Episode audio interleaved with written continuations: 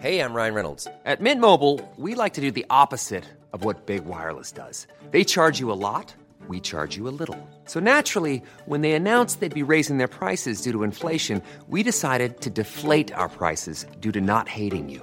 That's right. We're cutting the price of Mint Unlimited from $30 a month to just $15 a month. Give it a try at mintmobile.com slash switch. $45 upfront for three months plus taxes and fees. Promo rate for new customers for limited time. Unlimited more than 40 gigabytes per month. Slows. Full terms at mintmobile.com. Brenda Peña y Manuel Zamacona están listos para actualizarte con la mirada fresca que los caracteriza. Bienvenidos a Noticiero Capitalino en Heraldo Radio. Comenzamos.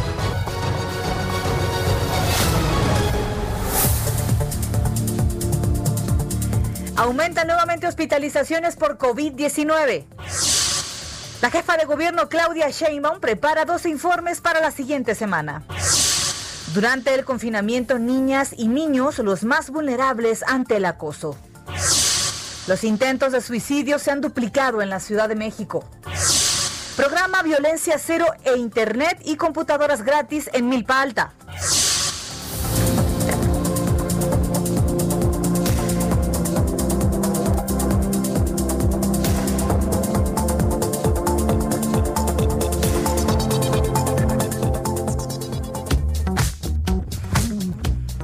9 de la noche con un minuto. Gracias por acompañarnos.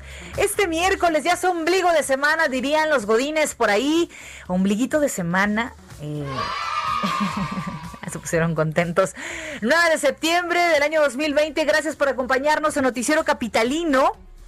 Esta tarde frescona aquí en la capital del país. Lo invitamos a que se ponga en contacto con nosotros ya, ahorita, al 55 47 12 15 69. 55 47 12 15 69. Escríbanos cómo eh, se encuentra esta noche.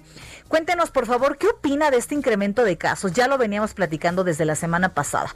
Nuevamente incrementa el número de gente hospitalizada y dando positivo por COVID-19. Siempre pasa los martes, los miércoles de cada semana. ¿Usted a qué se lo adjudica? ¿Se destrampa el fin de semana? O sea, ¿se va al súper sin cubrebocas? Se reúne con la familia. ¿Por qué hay más infectados siempre viniendo del fin de semana? Escríbanos, también lo puede hacer a través de las redes sociales. Arroba Brenguión bajo Penabello, arroba Samacona. Al aire son las nueve con dos minutos. Reporte vial. Vamos a ver qué está pasando en vivo y en directo, claro, con eh, nuestros queridos motorreporteros. Alan Rodríguez, ¿qué nos tienes? Muy buenas noches. Hola, ¿qué tal Brenda? Excelente miércoles con información del municipio de Tultitlán, esto en el Estado de México, donde ocurrió un accidente ferroviario esta noche con lesionados. Los hechos ocurrieron en la calle, en la avenida Recursos Hidráulicos, donde cruzan las vías en la calle Gorgona, esto en la colonia El Portal. En este punto, servicios de emergencia del municipio acudieron tras el reporte por parte de vecinos de que dos unidades del transporte público fueron impactadas por el tren al momento de que estas le intentaron ganar el paso. Al momento se registran dos personas lesionadas, uno de ellos el conductor de un taxi cuya unidad que terminó volteada y fueron los pasajeros de otra combi que también fue embestida, quienes afortunadamente no resultaron lesionados, quienes lo auxiliaron para salir de entre los fierros retorcidos. Afortunadamente ya la situación fue controlada, el conductor de la combi fue puesto a disposición del Ministerio Público y el conductor del taxi que también resultó afectado fue trasladado a un hospital cercano. Es la información, la recomendación a nuestros amigos que circulan en zonas de vías es no intentar ganarle el paso al tren. Definitivamente, caray, esto es una imprudencia y de verdad puede salir mucho más caro de lo que uno piensa. Caray, bueno, ¿qué nos acabas de contar? Más adelante nos enlazamos contigo, querido Alan. Estamos al pendiente, muy buenas noches. En otro punto de la capital, Jerry Galicia, ¿qué nos tienes, Jerry? Muy buenas noches. Vaya jornada que te ha tocado el día de hoy.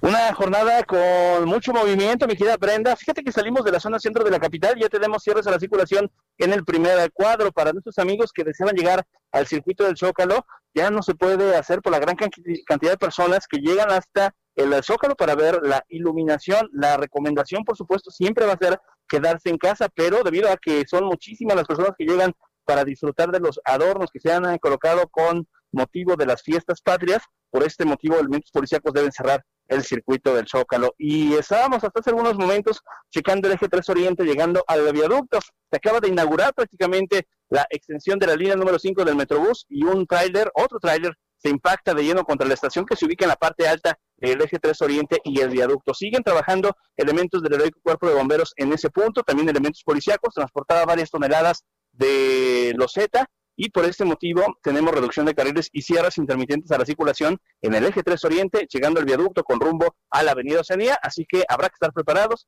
y manejar con mucha paciencia. Y por lo pronto, el reporte. Caray, plenas 9 de la mañana, de 9 de la noche, perdóneme usted, plenas 9 de la noche miércoles y estos problemas ya en las calles. Hijo, no se acaba, por algo es una capital aquí, ¿no?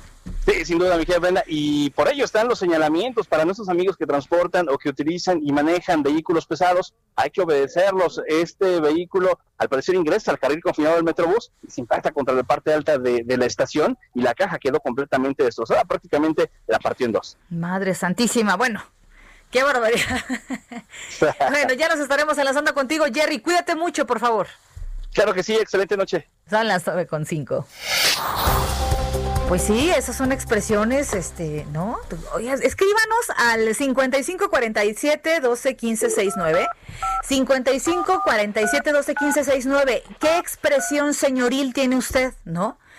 Válgame Dios, dicen que uno empieza ya a sentirse grande cuando dice primero Dios, ¿no? O Dios, Dios mediante. Válgame Dios, ¿no? Este, ¿qué otra, chicos, se les ocurre? Santa, algo, ¿no? Bueno, a ver, escríbanos su expresión señoril, por favor, al 55 47 12 15 69. ¿Cómo se dio cuenta usted que ya es medio señoril, medio señor y media señora, no? Muy bien. Oiga, nuevamente aumentan hospitalizaciones, ya se lo platicaba, por COVID-19 en la Ciudad de México. Carlos Navarro nos tiene este reporte. Carlos, ¿cómo estás? Buenas noches, Brenda. Te saludo con gusto a ti del auditorio. Bien, en la meseta que vive la Ciudad de México en cuanto a hospitalizaciones por COVID-19, se registró un nuevo aumento de los pacientes internados por este padecimiento. La jefa de gobierno, Claudia Sheinbaum, reconoció que el alza que inició el domingo 6 de septiembre, fecha en la que se tuvo cuenta de 2.832 internados, mientras que el martes el registro fue de 2.917, o sea, 85 más en lo que va de la semana. Escuchemos. Y estas son las hospitalizaciones en la ciudad. Normalmente el día martes eh, es mayor el número de hospitalizados. Eso es en realidad un tema estadístico eh, en donde se ajustan los datos del fin de semana hasta el lunes. Desde el domingo, que ha habido un ligero incremento de la hospitalización y vamos a esperar el día de hoy hasta el viernes para saber pues cuál es el comportamiento. Es importante, en la mayor parte del crecimiento es en hospitalizados no intubados. Al presentar el reporte técnico COVID-19 que muestra el estatus de la emergencia sanitaria en la Ciudad de México, la jefa de gobierno dio cuenta de 106.769 casos confirmados por COVID-19, así como 10.986 fallecimientos. Por otro lado, comentarte, Brenda, que el proyecto de Wi-Fi gratuito de la Ciudad de México fue reconocido con un galardón internacional durante la novena edición de la Cumbre Mundial sobre la Sociedad de la Información, organizada por la Unión Internacional de Telecomunicaciones.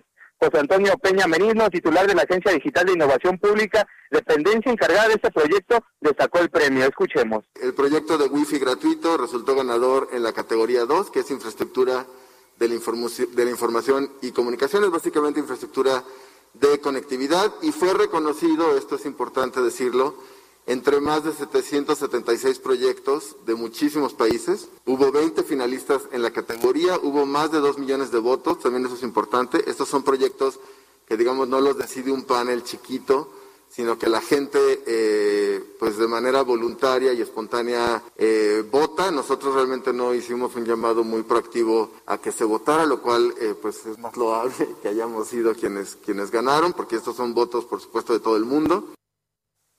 El órgano especializado de la ONU dedicado al fortalecimiento de las tecnologías de la información y la comunicación lleva a cabo esta cumbre cada año con el objetivo de eliminar la brecha digital para el acceso efectivo a las tecnologías de la información y las comunicaciones. Y es que comentarte que la Ciudad de México se habilitó la segunda red más grande de Wi-Fi gratuito del mundo, solo por detrás de Moscú, Rusia, al contar con 13.694 puntos de conexión en tan solo 10 meses, lo cual implicó la provisión de conectividad gratuita de Internet a través de la infraestructura del sistema del C5 así como 94 espacios públicos como las plazas públicas o las explanadas de las alcaldías, también en 185 pilares y 56 bibliotecas digitales donde puede haber, eh, uno se puede conectar de manera gratuita al Internet. Comentarle también que en 2020 el ancho de banda en los 13.000, en los más de 13.000 puntos de conexión se incrementó al pasar de 20 megas a 100 megas de velocidad, es decir, cinco veces más. Y a la fecha la Agencia Digital de Innovación Pública tiene cuenta de 12.3 millones de conexiones a estos puntos de conexión gratuitos. Y bueno, eh, justo en esta época, Brenda, donde pues algunos eh, niños de la Ciudad de México no tienen la, la suficiente capacidad para conectarse a sus clases en línea, son alrededor de 180 mil que podrían estar utilizando esos puntos de Wi-Fi gratuito. Entonces, bueno, la Ciudad de México fue reconocida por este proyecto, Brenda. Definitivamente un proyecto muy útil, además. Además de esto, fíjate que eh, estuve leyendo en semanas anteriores, justo cuando comenzaron las clases, Carlos, algunos negocios, restaurantes, este, papelerías, etcétera, estaban ofreciendo que pudieran ir a conectarse y colgarse los chicos que no tenían recursos de su Wi-Fi. Eh, hay un restaurante en la zona sur de la Ciudad de México, en el Pedregal, en donde comenzaron a postear en, Facebook principalmente aquellos chicos que no tuvieran internet y que no tuvieran manera de conectarse a sus clases, que fueran al restaurante, ellos les daban la conexión de internet y podían entrar a las clases. La verdad es que es importante recordar este, pues que el internet, a, a pesar de que hoy estamos hablando de una generación millennial, estamos hablando también de gente que tiene muy pocos recursos y que no puede pagar un servicio de internet, ¿no? Así es, incluso destaca como siempre la solidaridad de los capitalinos en estos casos en restaurantes, en establecimientos, algunos incluso abren las puertas de su casa y permiten a los estudiantes eh, acercarse para tomar un poco de sus clases en línea porque no todos tienen la posibilidad de pagar una renta mensual por Wi-Fi. Bueno, este proyecto de la Ciudad de México que incluso buscan ampliarlo en los próximos meses, ya se darán a conocer, pero al menos son casi 14 mil puntos de conexión gratuita en toda la Ciudad de México, Brenda. Definitivamente, Carlos, gracias por el reporte. Seguiremos pendientes de la información. Nos escuchamos mañana. Hasta luego, buenas noches. Buenas noches, son las 9 con 11. Oiga, también en conferencia de prensa, la jefa de gobierno, Claudia Sheinbaum, anunció que ya prepara dos informes para la próxima semana. Uno será sobre las acciones de atención para la emergencia sanitaria por COVID-19 y el otro será sobre el segundo año de labores al frente de la administración capitalina. Aquí en Noticiero Capitalino vamos a tener claro todos los detalles de ambos informes. Se lo vamos a estar, por supuesto, contando con todos los detalles. Son las 9 con 12. Entrevista. En la edición del día de ayer del Heraldo Media Group hablamos acerca de este tema que es alarmante, pero el confinamiento ha implicado para los niños el riesgo de ser víctimas de acoso, de abuso sexual.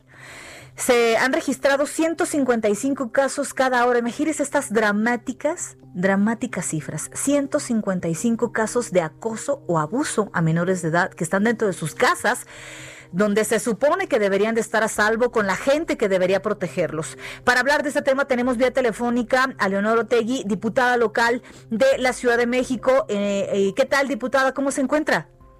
Muy bien, Brenda, muchas gracias. Un saludo a ti y a tu auditorio. ¿Qué cifras acabamos de platicar? En, en casa se, se siente uno seguro, ¿no? Un niño debería sentirse seguro con sus padres, no sin ellos, con sus hermanos o con sus abuelos o con sus tíos. Son la gente que debería protegerlos. Sin embargo, las cifras que, que nos cuentas, diputada, nos hablan de que no nos estamos eh, portando bien, no estamos haciendo bien las cosas. No, pero además también, no solamente en las casas, también los padres de familia, cuando dejas a tus hijos en la escuela, crees que están seguros con gente profesional o en un centro de salud o en un deportivo y ahí también se dan muchos casos de abuso porque finalmente quien abusa de los niños son personas que los niños conocen y que los ven como una figura de autoridad. Definitivamente. Ahora, ¿cuál es la propuesta? ¿Qué se puede hacer para que esto ya no siga sucediendo? La, propuesta que yo tengo, la iniciativa que subí este martes al Pleno del Congreso, tiene que ver con la, o sea, con que las personas que se contratan, que tengan que ver con niños, con, con el manejo y con la convivencia con niños, este, presenten un documento, o sea, que sea obligatorio para su contratación, que presenten un documento en el que no están en, el, en la base de datos de las personas agresoras sexuales de la capital, de la Ciudad de México. esta, esta base de datos de personas este, agresoras sexuales es una propuesta de la jefa de gobierno que ya se aprobó en el Congreso, que ya se está trabajando en el gobierno de la ciudad y pues lo que pretendemos es que, que las personas que tengan que ver con los niños no, no estén en estas bases de datos, porque el que hace un delito una vez lo puede cometer una segunda. Definitivamente. Ahora, ¿qué penas, qué castigo debe recibir una persona que, que comete esta clase de abusos? Es decir, caray, ¿por qué no se mete alguien con alguien de su tamaño, no? El abuso infantil, el acoso infantil es una de las barbaridades más grandes, un delito tremendo que no debe quedar impune, ¿no? Sí, no, no, no, no, tenemos que defender a los niños porque finalmente son la población más vulnerable de la ciudad. Finalmente, pues sí, los demás podemos defendernos más. Los niños están totalmente indefensos ante personas en las que confían o personas que son una autoridad para ellos. Definitivamente. Ahora, eh, ¿cómo se puede eh, desmenuzar esta propuesta? ¿Cómo debería ser la convivencia de los adultos con los menores de edad, ya sea en la escuela y también dentro de las casas? Dentro de las casas es, es, un tema mucho más complicado porque por lo general son los padres o tutores de los niños los que abusan de ellos en sus casas. Y ahí está mucho más complicado pues que el niño denuncie, que la familia lo apoye a, denunciar, que lo diga y este y pues eh, ya entra ya es mucho más complicado porque está muy arraigado en el ámbito privado de los niños. Pero en las escuelas, en los deportivos, en los centros de salud, que, que suele ocurrir mucho, o sea, es, también hemos oído un montón de casos de, de niños que son abusados en jardines de niños, en escuelas, bueno, hasta en el catecismo. Hace un par de años atrás hubo un caso, que fue de los últimos casos que se han registrado verdaderamente que fueron escandalizantes, de una niña que fue llevada al, catecismo y el padre, el párroco, abusó de, de, esta pequeña. O sea, la verdad es que es un tema muy interesante. Hace falta, hace falta justamente legislar muchísimo el tema. Hace falta, sobre todo, diputada, este, hacer valer la ley, ¿no? Claro, claro, y protegerlos de esta manera es, es, una buena manera porque todo aquel que tenga manejo, o sea, que tenga convivencia con los niños, que sea una persona de autoridad ante ellos, en cualquiera de los lugares donde los niños acuden, ya sea la escuela, el deportivo, el catecismo, como dices tú, pues que tengan ese documento y que le demos certeza a los padres, a las familias, de que sus hijos están con personas sanas, no con, con con alguien que puede cometer un abuso sexual hacia ellos. Definitivamente, ¿qué sigue después de esto? ¿Qué, ¿A qué paso es el que al que vamos con su propuesta? Pues, eh, esta propuesta lo que busca es que sea obligatorio, o sea, que no haya una escuela donde no donde no se presente este documento. Hay muchos países en el mundo, como el caso de España, de Chile, Argentina que ya existe este este registro de agresores sexuales y que ya es obligatorio presentar este documento para tener este contacto con niños. Definitivamente, y es que esto les tiene que marcar a los abusadores, a los acusadores de menores, tiene que marcarles como ellos marcan o peor la vida de los menores de edad a los que acechan. Que se vea en una entrevista de trabajo si este tipo es un delincuente en potencia, ¿no? Un tipo peligroso, que, que, si, que, que si es confiable o no. Eso tiene que estar en un archivo como, como, como lo dice. Hay otros países, por ejemplo en Estados Unidos, estás fichado para siempre. Para siempre. Y, y el problema es, es lo que dices tú y lo dices muy bien, que una vez que, que, abusan de un niño le marcan la vida para siempre. O sea, es, es algo que no se supera nunca. Definitivamente. Y, nosotros como gente mayor tenemos que, que defenderlos, protegerlos y hacer lo que esté en nuestro alcance para que tengan un futuro sano y el futuro que merecen. Totalmente, diputada, estaremos en contacto y comunicación abierta con ustedes. Este siempre será un foro abierto para conocer las iniciativas de, de este perfil que por supuesto nos interesa, eh, la niñez y la niñez eh, feliz en nuestro país y en la capital del país. Le agradecemos su tiempo, diputada. No, yo te agradezco a ti, Brenda, este, el espacio que me brindas en tu programa y un saludo a tu auditorio y muy agradecida contigo. Muy buenas noches. Buenas noches. Son las 9.19. Oiga, ya tenemos aquí algunas llamadas, bueno, algunos mensajes, algunos WhatsApp que nos han hecho llegar. La pregunta era, comunicándose al 55 47 12 15 69, ¿usted cómo ya se dio cuenta que ya es don o, o que ya es seño? ¿Qué frases señoriles dicen en casa o cómo, se sorprende de, de, repente uno usando frases de su mamá, ¿no? No, yo uso, yo usaba mucho padecerlas de Caín, por ejemplo. Bueno, aquí nos escribe Joel, Brenda puede expresarse como guste. Ya escucharon en cabina, no me estén criticando por mí.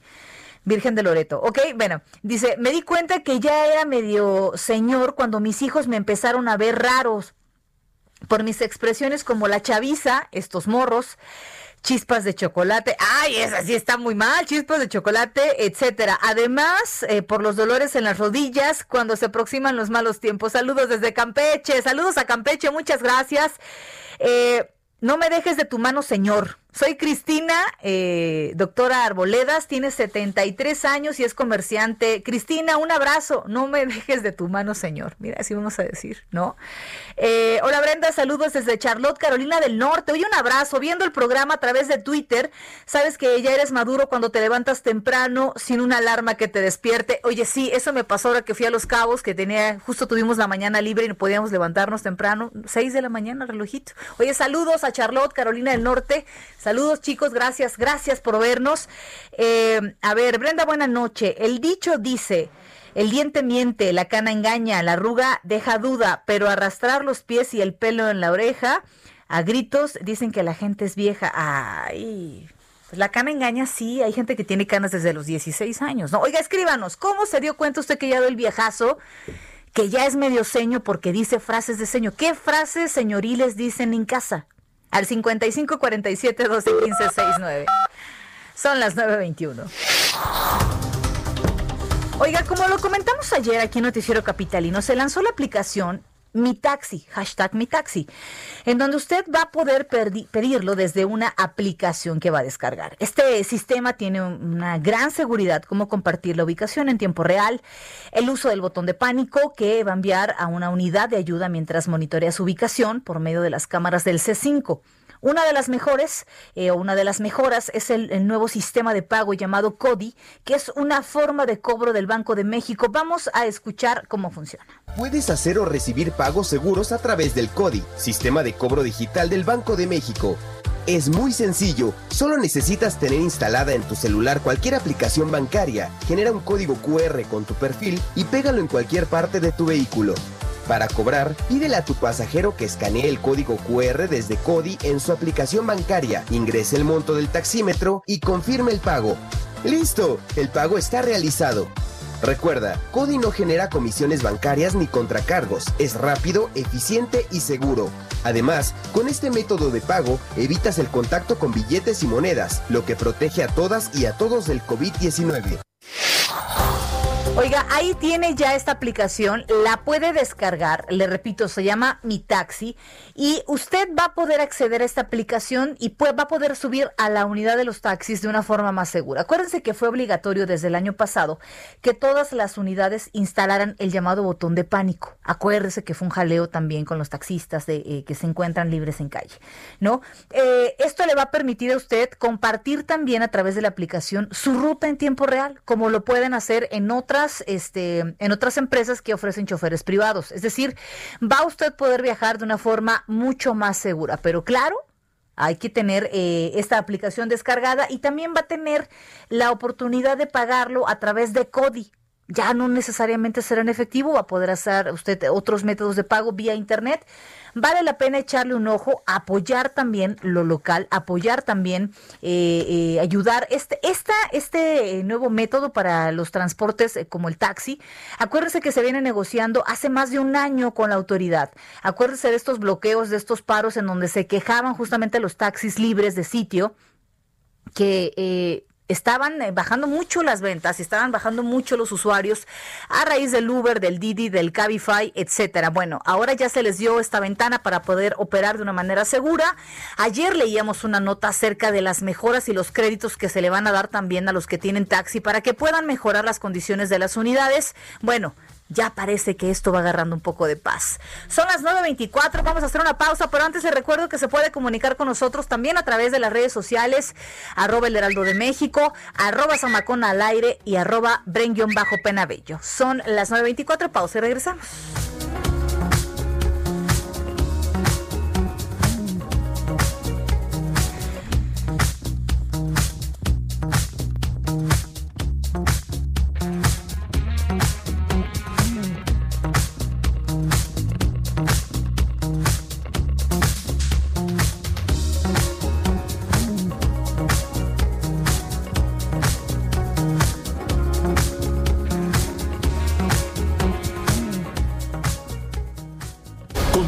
Después de un corte con las noticias más relevantes de la metrópoli, en las voces de Brenda Peña y Manuel Zamacona, en el noticiero capitalino del Heraldo Radio. Regresamos. Regresamos con Brenda Peña y Manuel Zamacona al noticiero capitalino en Heraldo Radio. La voz capitalina. Ya estamos de regreso. Gracias por acompañarnos en esta segunda media hora de información aquí en el Noticiero Capitalino El Heraldo Radio 98.5. Y tenemos otros mensajitos que nos han hecho llegar. Gracias a quienes se comunican con nosotros. Dice por acá, Brenda, buenas noches. A este ya lo habíamos leído. Me di cuenta que era señor cuando pasé por la calle y unos chavitos jugaban fútbol. Y cuando me dijeron, eh, cuando me vieron, gritaron, espérese hasta que pase, don. pues así es esto, ¿no? Así es esto. Así es la chaviza. no, escríbanos por favor a nuestra línea de WhatsApp al 55 47 12 15 69. ¿Qué frase señoril es la que dice? O sea, ¿qué frase que decía su mamá, su abuela, su tía, de repente un día se sorprendió al utilizarla, ¿no? ¿Qué es lo que se dice en casa? Escríbanos. Vamos a ver qué está pasando en las calles de la Ciudad de México. Alan Rodríguez, ¿qué nos tienes? Hola, ¿qué tal Brenda? Muy buenas noches. Continuamos dando un recorrido por las principales zonas de la zona urbana de la Ciudad de México. En estos momentos, esta noche, eh, hemos recorrido la Avenida Central a partir de la zona del Río de los Remedios.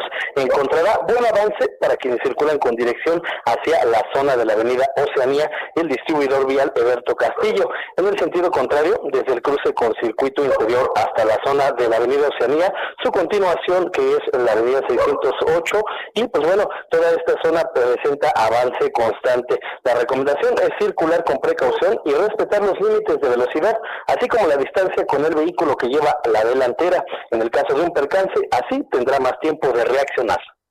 Definitivamente, gracias por la recomendación, querido Alan. Te mandamos un abrazo y muy buenas noches. Gracias, muy buenas noches. En otro punto se encuentra nuestro querido Gerardo Galicia. ¿Qué nos tienes ahora, Jerry? Reporte de lluvia, mi querida Brenda. Excelente noche, amigos del Heraldo Radio. Para nuestros amigos que van a transitar en próximos minutos sobre el eje 5 Oriente Javier Rojo Gómez, ya tenemos una ligera llovizna. Habrá que manejar únicamente con precaución, paciencia y en general hemos encontrado un avance por lo menos aceptable de lo más complicado. Su cruce con el eje 4 Sur es justo llegando a los centros comerciales de Plaza Oriente, donde se van a encontrar con asentamiento por la base de microbuses y taxis, pero superando el punto, el avance mejora en ambos sentidos. Y para nuestros amigos que usan Tezontle, poco a poco se está disminuyendo la frecuencia de vehículos, el avance cada vez es más rápido, de lo más difícil, su cruce con la avenida Canal de Río Churubusco y es por operación de semáforos. Y por lo pronto, el reporte. Estaremos pendientes, Jerry. Muchas gracias por esta información y muy buenas noches. Claro que sí, excelente noche. Son las 9.32. Y lamentablemente ya hemos hablado muchas veces en este espacio acerca de los intentos de suicidio. Hemos tenido mesas incluso de debate eh, informativas eh, en donde hemos hablado de este tema. Eh, más adelante vamos a tener esta información. Si usted tiene dudas también puede hacérnoslas llegar. Si tiene a lo mejor algo que contar al respecto. Y es que el día de hoy se trata justamente de un día importante, el día del suicidio, de la prevención al suicidio. Muy bien, antes saludamos con mucho gusto a Jorge Almaquio. Y es que vincularon a proceso a cinco integrantes de los Canchola. Jorge Almaquio, ¿qué nos tienes de esto? Muy buenas noches. ¿Qué tal, Brenda? ¿Cómo te va? Buenas noches, amigos del auditorio. Efectivamente, un juez de control vinculó a proceso con la medida cautelar de prisión preventiva justificada a cinco integrantes de la banda de Lenny Canchola por su probable participación en delitos contra la salud en su modalidad de narcomenudeo y cohecho. El Ministerio Público de la Fiscalía de Investigación Estratégica Central logró además que dos de ellos se enfrenten proceso penal por su probable participación en la aportación de arma de fuego de uso exclusivo del Ejército, Armada y Fuerza Aérea, delito por el cual se declinó competencia a un juez federal. Se trata de Raúl Alexander Estrada Fuentes, de 18 años, Enrique Argueta Cruz o Víctor Manuel Gallegos Jiménez, de 20 años, Luis Eduardo Flores Blanco, de 23 años, Jonathan Iván Martínez Galván, de 24 años, y Rafael Mendoza Sánchez o Ángel Mendiola Sánchez, de 30 años de edad. Todos ellos, pues muy jóvenes, alrededor de 20 años son en promedio los que tienen estos sujetos. Antecedentes señalan que los ahora imputados fueron detenidos por policías de la Secretaría de Seguridad Ciudadana cuando comercializaban droga. Y bueno, pues ante esta situación, estos sujetos ofrecieron dinero a los oficiales para no ser puestos a disposición del Ministerio Público y afortunadamente pues los elementos policíacos pues rechazaron esta, esta oferta. Durante su captura también se aseguraron, entre otros objetos, un revólver y arma de fuego larga, 18 cartuchos de diversos calibres, 70 bolsitas de plástico con vegetal verde con las características de la marihuana, 120 bolsitas de plástico con sustancia sólida color blanco con las características de la cocaína, un pantalón y una camisola tipo militar, así como dinero en efectivo. De acuerdo con las investigaciones de la Fiscalía General de Justicia, los imputados forman parte de este grupo delictivo generador de violencia dedicado a la extorsión, robo, secuestro, homicidio y narcomenudeo, conocidos como los cancholas mismos que exhiben en sus redes sociales su aparente relación con el cártel Jalisco Nueva Generación. El juzgador del Foro Común fijó un plazo para la conclusión de la investigación complementaria que se mete Brenda el próximo 19 de octubre. Oye. De esta manera, pues, ya están cerrados estos sujetos, están enterrados y bueno, vamos a esperar a lo que determina finalmente el impartidor de justicia. Jorge, entonces intentaron sobornar a los a los policías diciéndole, ahí te paso algo, déjanos libre. Exactamente, ofrecieron dinero eh, a los oficiales de la Secretaría de Seguridad Ciudadana y bueno, pues afortunadamente no se dieron estos elementos policíacos y bueno, pues están entre las rejas estos sujetos integrantes de esta banda delictiva, Brenda. Caray, bueno, pues mira, la verdad es que la admiración a los policías por todas las represalias que pudiera haber o las amenazas que estos tipos les pudieron haber hecho al no recibir el dinero, pero caray, bueno, cumplieron su trabajo, lo hicieron bien y ahí están los resultados. Vaya historia, querido Jorge Almaquio, te mandamos un abrazo, gracias y buenas noches. Buenas noches, Brenda.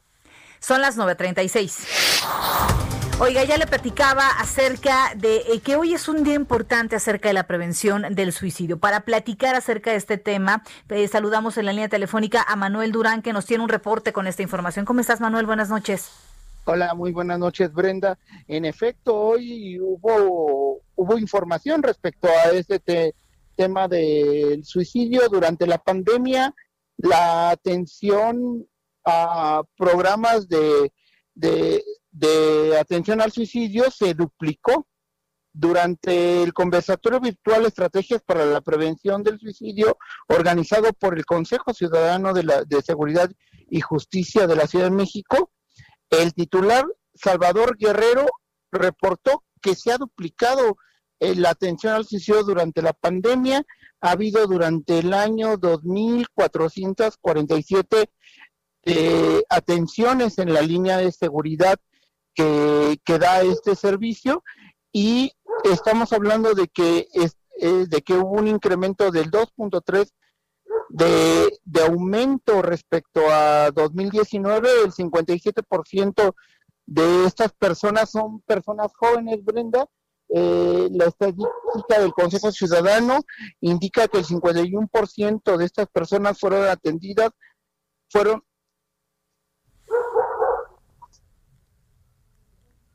Estamos teniendo ahí problemas en la comunicación con mi querido Manuel Durán, que nos hablaba justamente de las cifras las cifras de intentos de suicidio, eh, la verdad es que por lo menos aquí en la capital han sido verdaderamente desastrosas, catastróficas.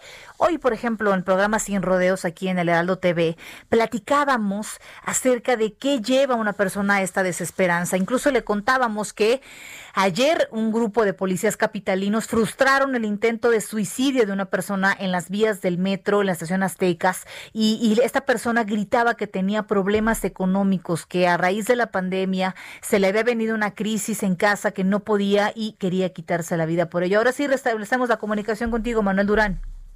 Sí, eh, te comentaba que el 51% de estas personas fueron que fueron atendidas mediante esta línea del Consejo Ciudadano de Seguridad Pública son personas solteras y en su mayoría viven con sus padres. Eh, estamos hablando de, gente que, que, ha que, ha aumentado su intención de desesperación y, y de muchas y de muchas situaciones respecto a la pandemia y 2.3% se ha duplicado respecto al año anterior de personas que requieren atención incluso telefónica para poder eh, controlar esta depresión, desesperación y muchas otras situaciones, Brenda. Fíjate que eh, la verdad es que creo que las autoridades hoy han sido un poco más sensibles al respecto. Ya existen estas líneas telefónicas eh, de ayuda. Hubo, además, durante la pandemia por COVID-19, esta atención 24 horas. Si usted sentía ansiedad, podía comunicarse con alguien que lo escuchara.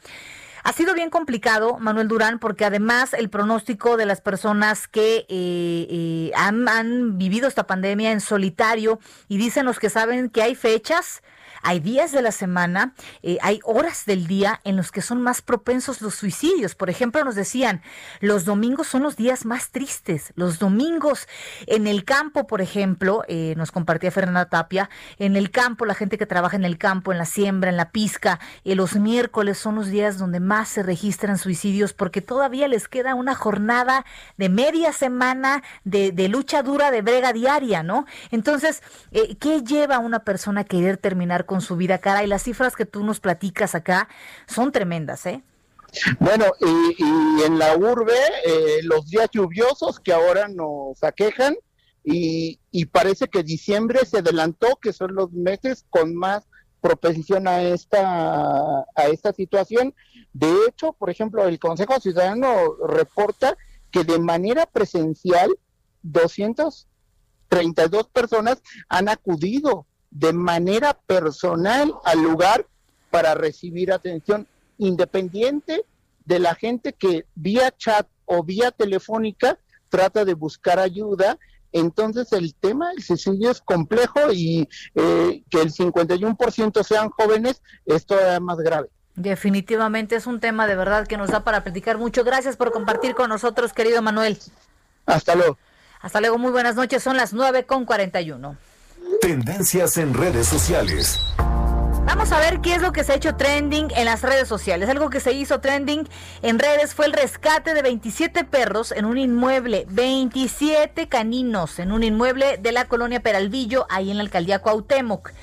Se encontraron 20 perros adultos y 7 cachorros, los cuales eh, pues son 14 machos y 13 hembras, quienes se cree eran utilizados para la reproducción y la venta de crías, que esto también es una salvajada.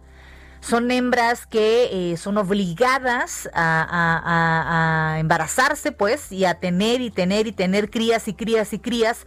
Y estas personas se benefician de la venta de estos, de estos perritos. Todos los animales eh, presentan parásitos, problemas en la piel y otras afectaciones debido a las condiciones deplorables y de poco cuidado en las que se encontraban.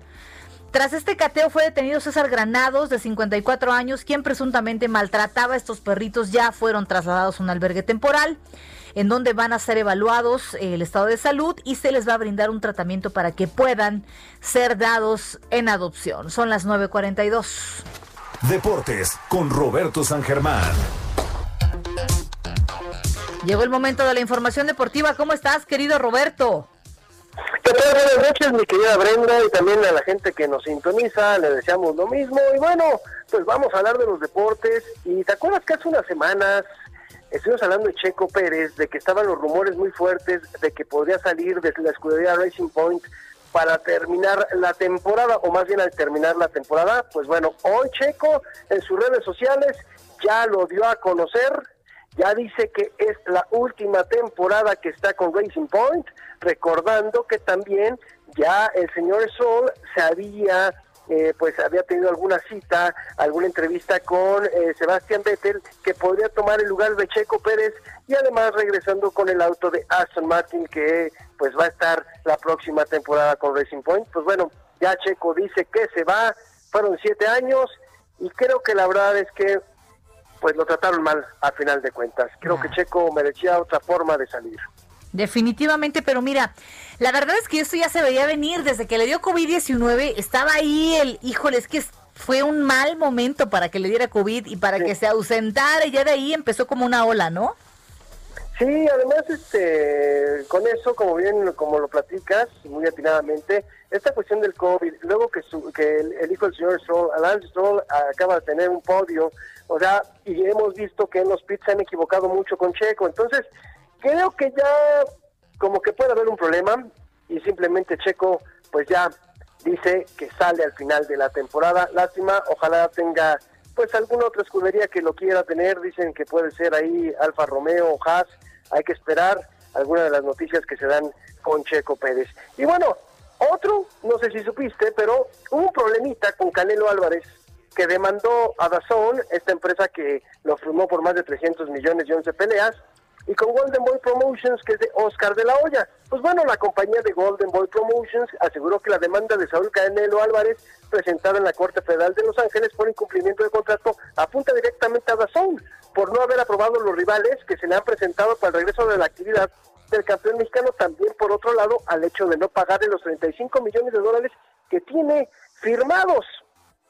Es lo que está peleando el Canelo. Este año él tenía que ganar 35 millones de dólares por las peleas que tenía. Pero fíjate que aquí viene algo bien interesante. Oscar de la Hoya, pues se quiere hacer un lado, ¿no? Él dice, no es problema mío. Se lo voy a dejar todo a Dazón. El problema es que Dazón no le gustaron los rivales. Eso quiere decir que no les veía posibilidades en el pay-per-view, que es donde ganan más, y que tampoco pues lo veían como que muy, pues como se dice vulgarmente, unos planecitos para el Canelo. Oye, mira, la verdad es que el Canelo, híjole, caray, mira, me parece poco empático, ¿no? Este, ¿qué más da que le den 17 millones? Híjole, a mí, yo peleo, a mí que me den la... Es más, con que me saquen de buró de crédito me doy por bien servida, no hay problema. ¿Qué le pasa? ¿Qué le pasa?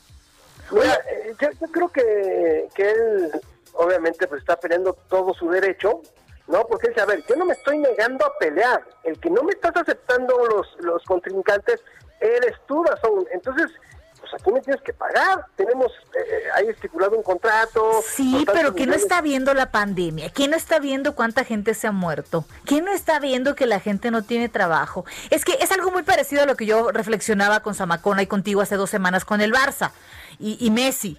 ¿Cuántos 300 millones de, estamos hablando, no?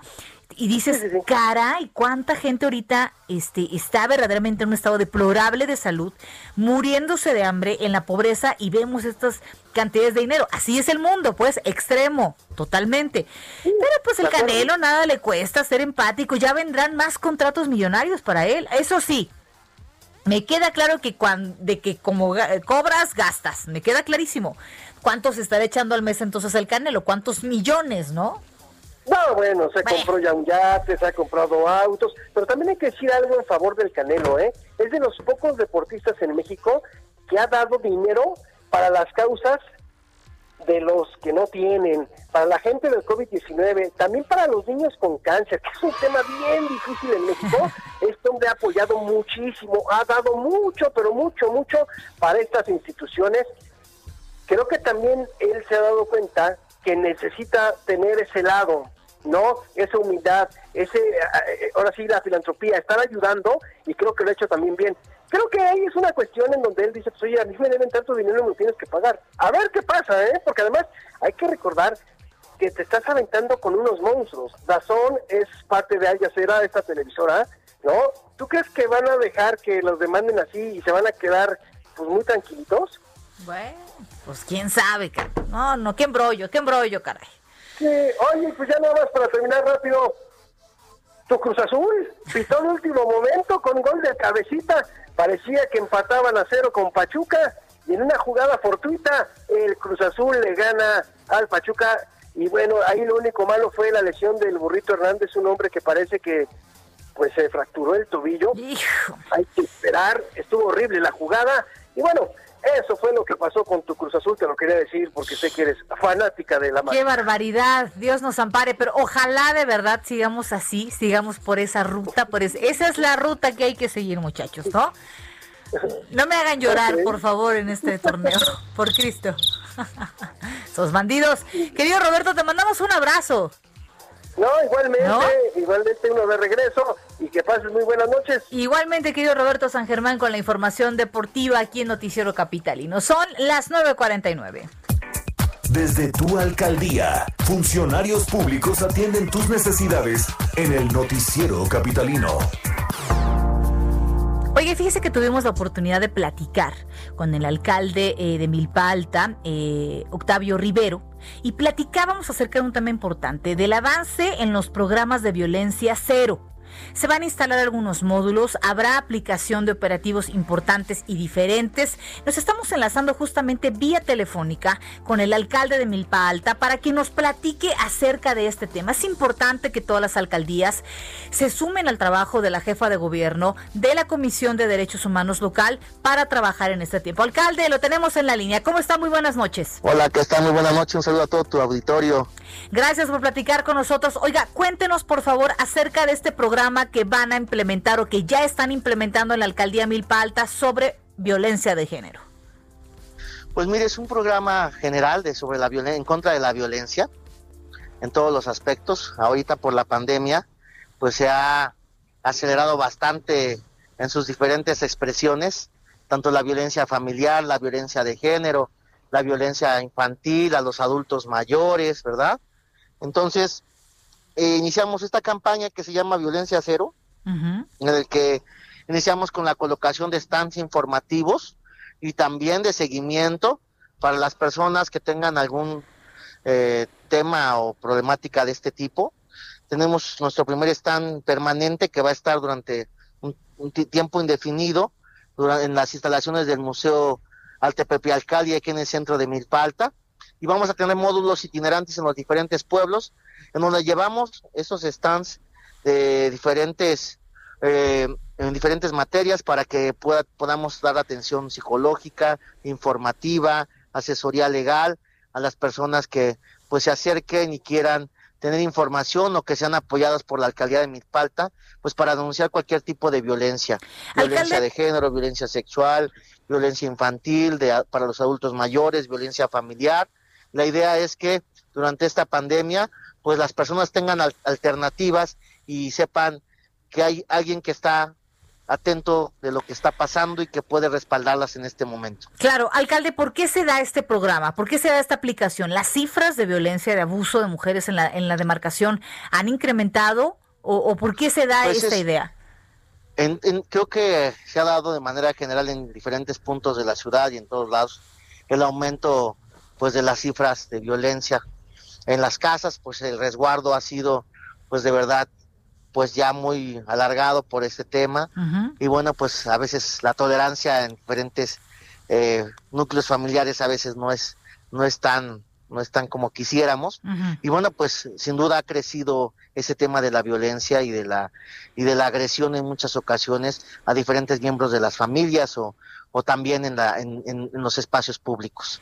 Definitivamente. Ahora platiquemos también, vayamos a otro tema importante. Tenemos muy poco tiempo. Eh, avances en materia de COVID-19. ¿Siguen justamente eh, de la mano del gobierno capitalino con esto? Efectivamente, seguimos trabajando en conjunto con el gobierno de la ciudad. Estamos en el lugar número 15 de número de contagios eh, de las 16 alcaldías y tenemos el nivel más bajo de mortandad en toda la Ciudad de México de pues de enfermos de COVID. Seguimos trabajando en diferentes con nuestros filtros sanitarios, se sigue perifoneando las calles, se sigue así entregando cubrebocas por parte de la alcaldía en los, en los mercados, en la vía pública, y de igual manera, bueno, pues seguimos haciendo el trabajo de visita domiciliaria para concientizar a la gente sobre el uso de cubrebocas y la concientización sobre lo que es la pandemia. Alcalde, le agradecemos muchísimo la comunicación con Noticiero Capitalino. Seguiremos siendo, eh, por supuesto, un foro abierto para todos este tipo de programas que sean en favor de la comunidad. Aprovechando tu espacio. Bien poquito tiempo nos queda, adelante, sí. El día de mañana arrancamos la primera expo móvil de la Ciudad de México con productores agrícolas y transformadores de milpa alta. Ojalá puedan asistir a esta primera expo móvil, entran con su vehículo y hacen sus compras directamente en esta expoferia que se va a dar aquí en la alcaldía de Milpalta. No necesitan bajarse de su vehículo, los productores se acercan directamente y pueden pues comprar y adquirir los productos que se producen aquí en Milpalta y se transforman. Maravillosa opción, estaremos pendientes de su alcalde. Un abrazo y muy buenas noches. Muchas gracias, muy buenas noches. Son las 9.54, ya nos vamos. Antes leemos, dice Luis César Toto Bazán, el Canelo ayuda a los chavitos con cáncer. Pues sí, pero ahorita no quiere soltar. Ahorita lo que quiere es que le paguen sus treinta y tantos millones. Dice por acá Manuel Agamenón, me di cuenta de mi edad avanzada cuando empecé a descubrir nuevos dolores en la espalda. Ay, híjole, suerte, suerte, caray. Gracias por habernos acompañado. Nos vemos mañana en punto de las 3 de la tarde. Noticias México, las noticias son para todos. Ya mañana el señor Zamacona ya regresa a trabajar, ya se acabó la vacación, ¿verdad? Eh, si Dios quiere, nos escuchamos mañana.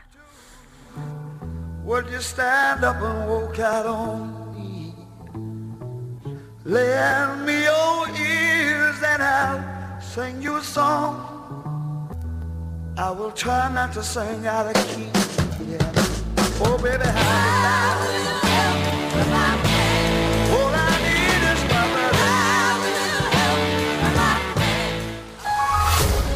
Estás informado con las noticias más relevantes que acontecen en la metrópoli. No te pierdas la próxima emisión de Noticiero Capitalino con Brenda Peña y Manuel Zamacona.